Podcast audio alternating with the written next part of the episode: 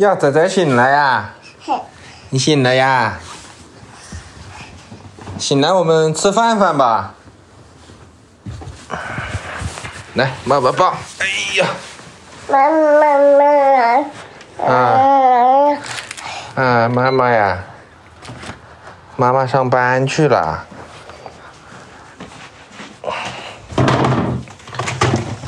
来，我们坐小凳子哈。我们坐小凳子，吃饭饭。啊，系好安全带哈，我们坐好来哈。来，仔仔给你一个玩具哈。你刚才听到的这段声音来源于小强和他一岁零四个月的儿子。小强今年三十岁，他是一位在家带娃的全职奶爸。哎，等我一下哈。各位朋友，大家好，我叫小强，今年三十岁了。我身边这种就男的在家全职的就没有，唯独我一个。我有一次就是在那个大学同学的那个同学群里，我有一个同学要结婚，然后我就跟他说我可能去不了，我说我在家要要看小孩，我是全职在家带娃的，然后当时群里就有点沸腾了，他们都很难相信我居然会在家带娃。因为我给他们的感觉就是，就我还挺向往自由的那种。那个时候在学校，我也在寝室待不住的，我就一我一天到晚在外面的，说打球啊，干嘛去网吧啊，出去玩呐。他们就就很意外，哎，我居然能在家坐得住，能带小孩，就还挺佩服我的那种状态。我也确实是把仔仔这样一天一天带他，还带的挺好的，是吧？白白胖胖的。就是我爱人，包括我丈母娘，还有身边的一些亲戚，能得到他们的认可，这就是我的成就感。马上父亲节了，往年的父亲节节目都是讲述者讲自己和父亲的故事，今年不太一样，今年我们要讲一个成为父亲的故事。今天节目的讲述者小强和小鱼是一对九零后的夫妻，他们现在居住在一个南方的省会城市。不同于中国绝大多数家庭的老人育儿或者是妈妈育儿，在他们家是爸爸在家里全职带娃，妈妈外出工作。大家好，我叫小鱼，我今年二十九岁，我是二零二零年二月生的，然后二零二零年的七月份我产假休完了就开始上班了，那个时候开始，我的老公就是一个人在家带孩子。小强和小鱼是二零一八年结婚的，在此之前，他们已经谈了三四年的恋爱，互相知根知底儿，好的就像一个人似的。婚后一年，他们的生活很幸福。小强是一个很顾家的人，小鱼也觉得他是一个很棒的丈夫，也应该会是一个好父亲，所以他们商量着想要生一个孩子。怀孕的过程也算是顺利吧，也没有遇到什么，就是这所有的一切。到孩子生出来开始，你才知道，哇，真正的原来可怕的在后头。就是孩子出生以后，那个时候突然就疫情了，突然就封城了。虽然父母都在同一个城市，但是我们并没有住在一起。然后那个时候，那呃，父母过来看望或者照顾就不是很方便。孩子出生以后，你会发现，你根本不知道该怎么样。你不会换尿布，你不会喂奶，这所有的一切都让你很慌。我爱人他就凡事就是在生活中遇到点什么事情，他会那种手足无措的那种感觉，他当时会很纠结啊，怎么办啊，怎么办啊？对比现在来说，其实那个那段宝宝刚出生的那几个月，其实还挺好带的，只是那段时间我们处于一个新手状态，我们什么都不懂。那段阶段就对我们的生活改变挺大的，就我们的重心，我们的生活重心都是围赖在围围围绕着那个宝宝，然后我们去去探索，发现他到底他的需求是什么。因为处在特殊的疫情时期，小强和小鱼在育儿方面能得到外界的帮助很少，他们只能自己摸索。除了不能亲自喂母乳，小强几乎参与到了照顾小宝宝的各个方面。对于夫妻二人来说对于育儿知识和技能的学习是完全同步的。产假结束的时候作为奶爸的小强已经完全可以独自带娃了。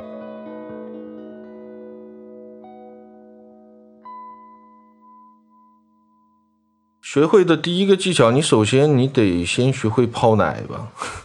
然后后面陆陆续续的换尿布啊最难的一点还是就是跟宝宝洗澡吧要拿一块湿毛巾呢，然后是温暖的湿毛巾盖在肚子上，就一个手托托着他的背部嘛，然后另外一只手就拿另外一条湿毛巾就帮他擦。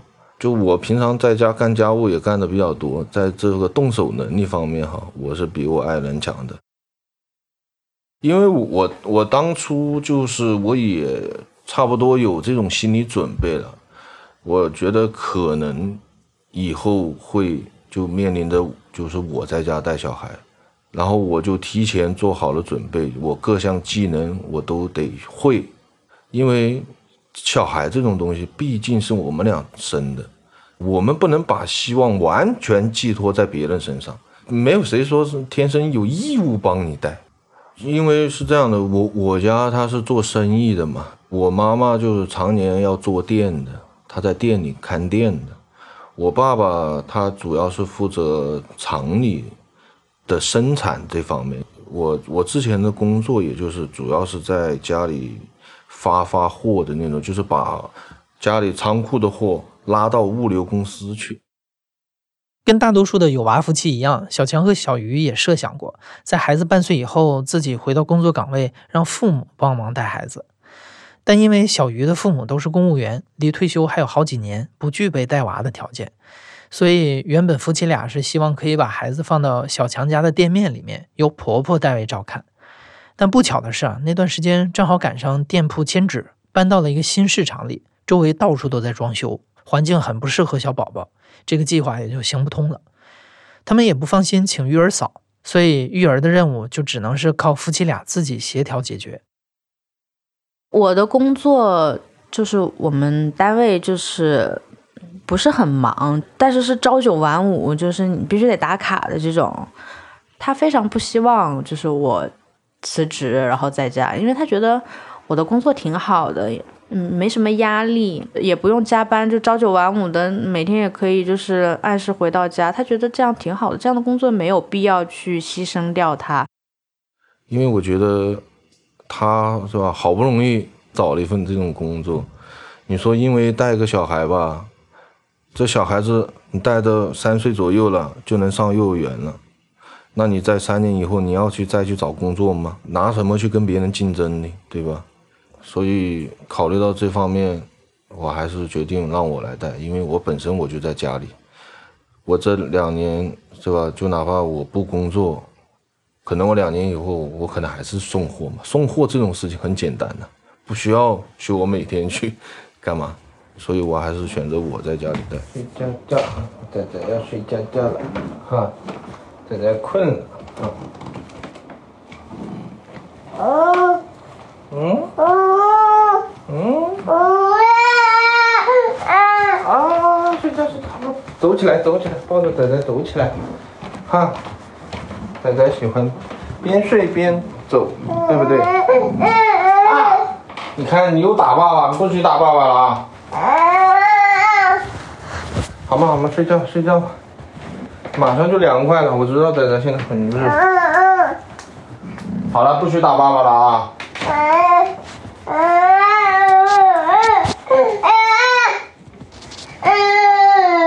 好了好了啊，走起来，走起来。考虑到自己的工作性质比较灵活，而孩子还小，需要更好的照顾，小强跟家里商量之后，决定由父亲顶上送货的工作，小强自己在家全职带娃。虽说有这样的客观条件非常幸运，但是带孩子也从来不是一件轻松的事儿。无论是全职妈妈还是全职爸爸，其实都是一份非常耗费时间、精力和耐心的工作。第一天会比较辛苦嘛，因为就是没有一个人帮你搭把手。就你什么东西都得靠自己。之前我爱人还没上班的时候，知道起码换个尿布的时候，有时候宝宝闹的时候，他能帮我按住下腿，然后我再好穿。然后后来就完全我一个人在家的话，干什么都就特别麻烦。因为宝宝他是要二十四小时一直有人在家里看护的，你不能离开他一会儿的。我记得有一次，我一个人在家带宝宝的时候，我有一个快递到了，然后那个快递员呢，他叫我下去拿，因为下面的那个蜂巢柜放满了。然后那个时候我恰好刚刚把宝宝哄睡了，然后我就想偷个鸡，我先下去。我一刚出门，他就他就醒了，然后就是大哭。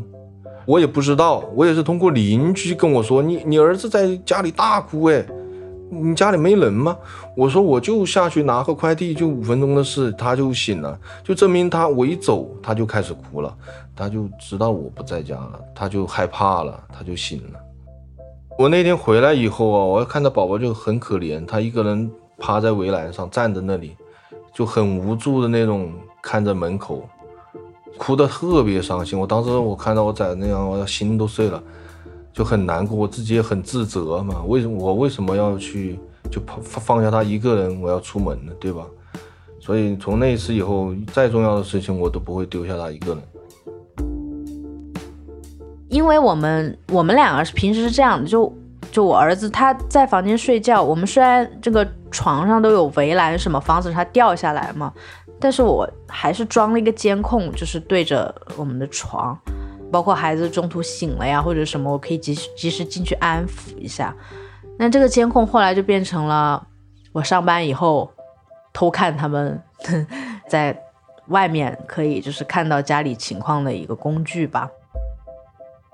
我就总看总看，但是我就发现。就其实人家也可以做得很好，就你担心的那些事情，他并没有发生。就是他们两个人在家里很开心啊，孩子也没有一直哭闹，然后他也没有没有很崩溃，就所有的一切都是这么挺好的，我也就放心了。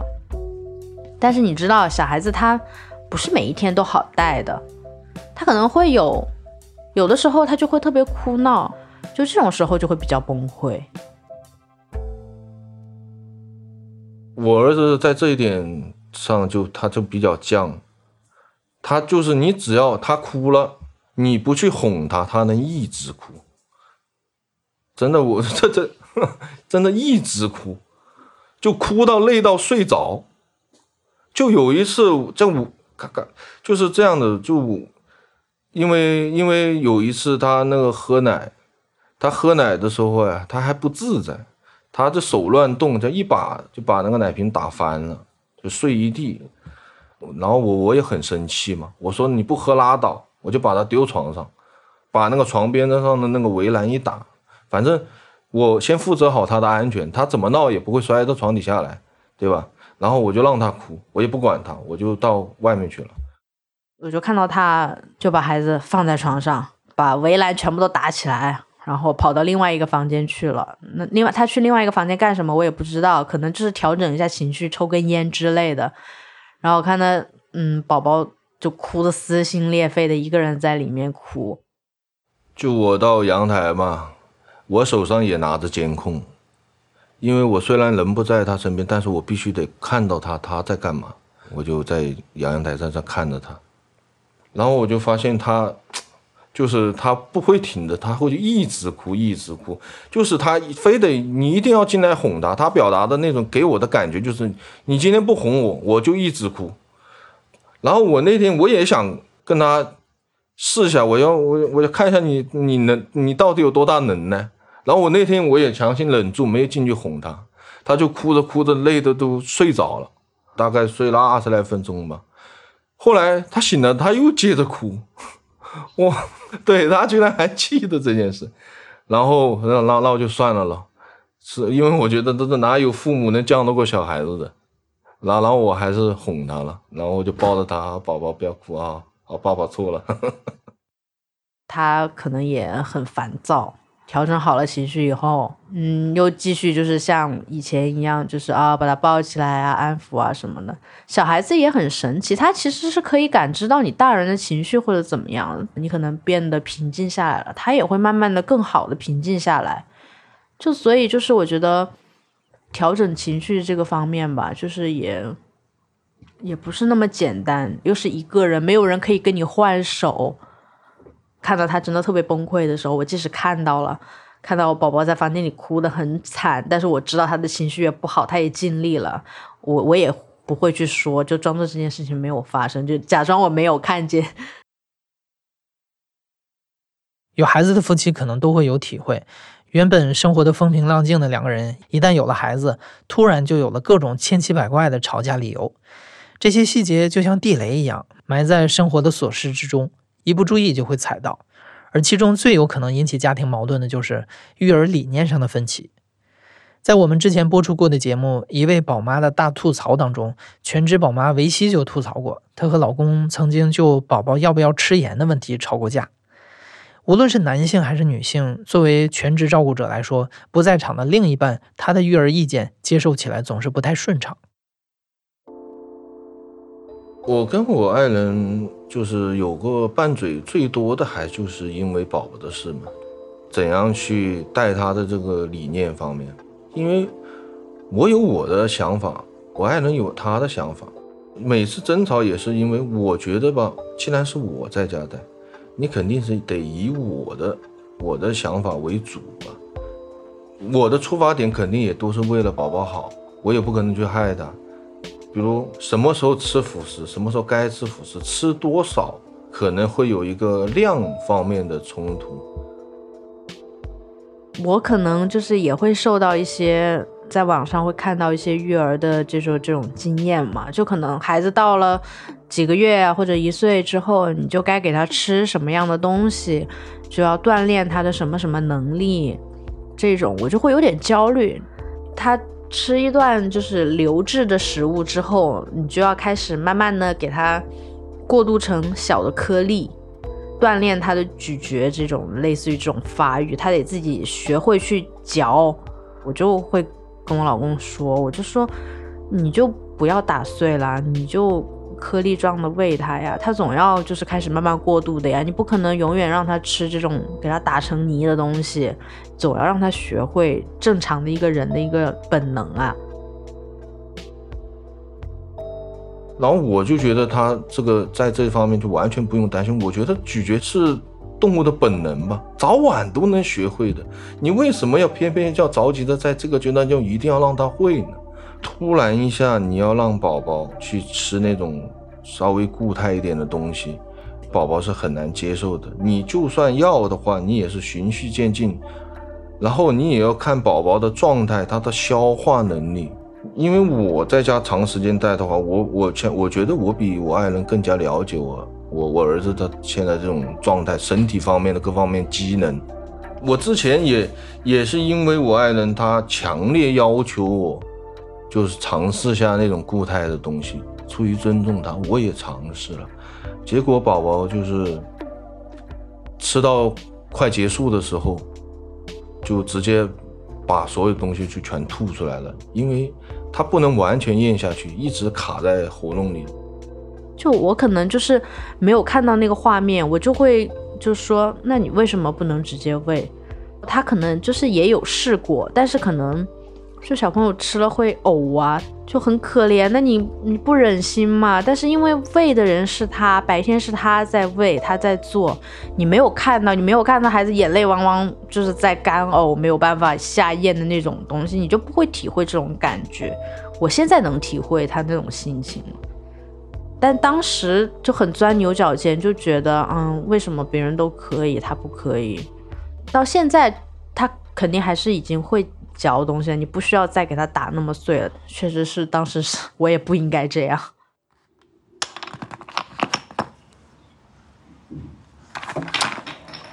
不许往外丢啦，天天。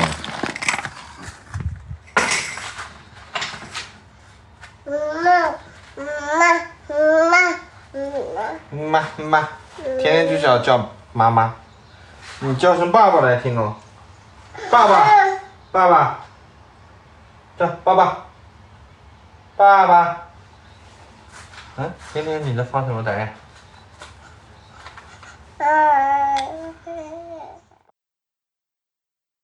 小强说：“全职照顾宝宝肯定是一件很耗费精力的事儿，但是这些身体上的辛苦其实都还好。对于一位全职爸爸来说，压力主要还是来自于精神方面。在中国的传统语境里，男性总是被期待有一番成功的事业，挣更多的钱，实现更高的社会价值。当然，其实无论男女啊，全职在家带娃都会给照顾者带来与社会脱节、怀疑自我价值的焦虑。但现有的环境里，这一点对于男性可能更甚。比如说，宝宝睡觉了，我自己翻翻抖音，或者说我看看我的朋友圈，朋友圈里面有些同学啊、朋友啊，比如在工作方面，他们有什么成果啊，或者是今天又签下什么项目。或者是今天赚了多少钱，对吧？我有时候会看到这些东西哈，对我来说是最难受的，因为同样是男的，为什么我扮演的角色是这样的？我为什么要局限在家里去带小孩？而且有时候是这样的，我比如我出去遛娃，你遇到的大部分哈，十个里面大有九个基本上都是长辈或者是。老婆在家待，你也也能从他们的那种眼神，我自我我自己的感觉哈，会从他们的眼神中哈，会感觉到有一点对你的一点歧视吧，就是那种，我个人觉得哈，我不知道别人是不是真的这么想，但是我的感觉是，别人会去想啊，哎，怎么是个男的在家带小孩？这个男的是不是没用，是个废物？或者是在家吃吃软饭的，你无法想象男的带孩子，如果是女的，老人也好，年轻人也好，只要是女的，就他们带孩子，他们可以融入到周边的街坊邻居的那种团体，你可以去加入他们的聊天或者是什么，他们也会很自然而然的跟你搭讪。但是男的，他带孩子出去，我觉得就没有办法跟他说什么好呢，就觉得怪怪的。然后那他。嗯，那小孩太小了，你不可能一直跟小孩说话。你有一些吐槽的一些事情，你没有办法去发泄。至少在白天的时候，你没有办法去缓解，就可能会孤独。我觉得应该是会孤独的。我就想要尽可能的，就是早一点赶回家，然后去帮他分担。就是让他可以休息一下，调整一下或者是什么，然后就我从监控里的观察吧，就我可以看得到，就是可能有的时候脸上也会有一些不耐烦或者疲惫或者什么，毕竟一整天了。但是等到我下班回来，我看到的家里面基本上，因为也收拾的挺干净的，碗啊，就是小孩吃辅食的碗啊、锅呀这些的也都洗了，就是。他不会让你觉得哦，这一整天是一个就是很糟糕的一天。你回到家里，家里一片狼藉，你还要收拾或者是什么的。他不会，他就像你早上去上班的时候那一天刚开始一样，就好像这一天就是很平静的过了。但其实可能也不是，可能这一天也过得血雨腥风的。但是就是他会让你回来，不不不那么觉得这一天过得挺糟糕的。不然的话，我下班回来。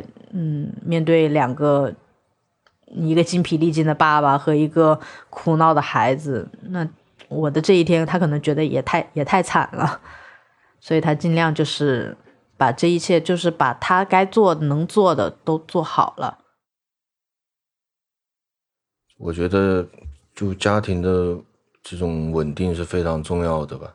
我在家全职带也是为了这个家，对吧？我尽可能的多做一点，因为我是个男的嘛。他做不来的事情，我只要能做，我就来做。我也不是说我做了，我做多了，我要在你身上找个平衡点。我不需要找什么平衡点，只要你每天开开心心的，能保持一个愉悦的心情，维持我们这段婚姻，我就就觉得挺满足了，对吧？因为说实话，我们现在这个年纪，在现在这个社会环境。结个婚真的不容易，是吧？你总要为了这个家做点事情嘛，要不然我爱人嫁给我干嘛嘞？对吧？她一个人不过得挺好的，她干嘛要嫁给我嘞？嫁给我不就是不就是想过得更好一点吗？对吧？两个人互两个人就互相扶持呗。假如我让她的生活要是还不如以前的话，她她肯定会比较，人都会比较的嘛。久而久之的话，就会产生矛盾嘛。我不希望在因为有了宝宝以后，给我妻子生活方面打击太大了。我希望我妻子每天都开开心心，保持婚前的那种状态。虽然身材保持不了了，但是心态是可以保持的。每次我们一家三口在一起的时候，比如或者我们三个人一起去睡觉啊，出去玩呐，就有时候觉得，就是我这样的付出，能换来就现在的我宝宝的状态，还有我妻子的这个精神状态，这个时候我的幸福感就体现出来了。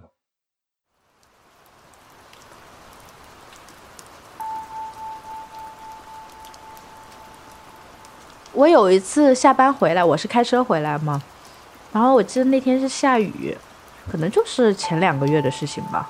我每一次开车回来，我就是回到家，我必经的一条路，就是那是一条笔直的一条比较长的路，我就远远的就看到他撑着伞，一只手抱着，一只手撑着伞，就在路边等我。我远远的看着他抱着小孩站在雨里面，不知道为什么那一刻就。就很心酸，你但也不是说可怜或者什么，就觉得，这一天他肯定也过得很不容易。就，但是他看着我，他还就看见我，他还是挺开心的，并没有说很累、很疲惫或者是什么的。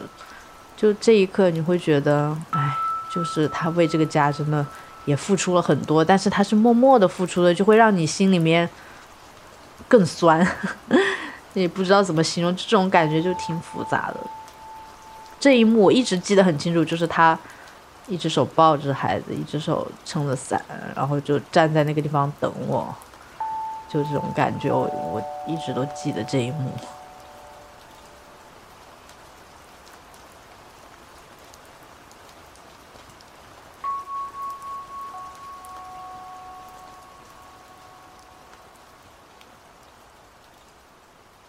在采访的最后，小强告诉我们，虽然自己是一个全职爸爸，但是妻子在育儿方面的付出其实更多、更辛苦。他也想通过自己的讲述来告诉那些更多的在外上班的爸爸们，对家里带娃的妻子或者老人更好一些。在家带娃其实并不比在外工作更轻松，而更好的方式还是每一位家庭成员都尽心尽力地参与到具体的育儿环节当中。你在这期的讲述当中应该也感受到了，小强和小鱼过得很幸福。他们之间的感情并没有被育儿琐事冲淡，反而是变得更加紧密了。这也是因为他们常常都在为对方着想，在力所能及的范围内让对方过得更开心一些。听了今天的节目，如果你有什么感想，欢迎你在评论区里告诉我们。欢迎宝妈们来讲一讲你心目当中的完美奶爸，也欢迎别的全职爸爸来讲一讲自己的育儿经历。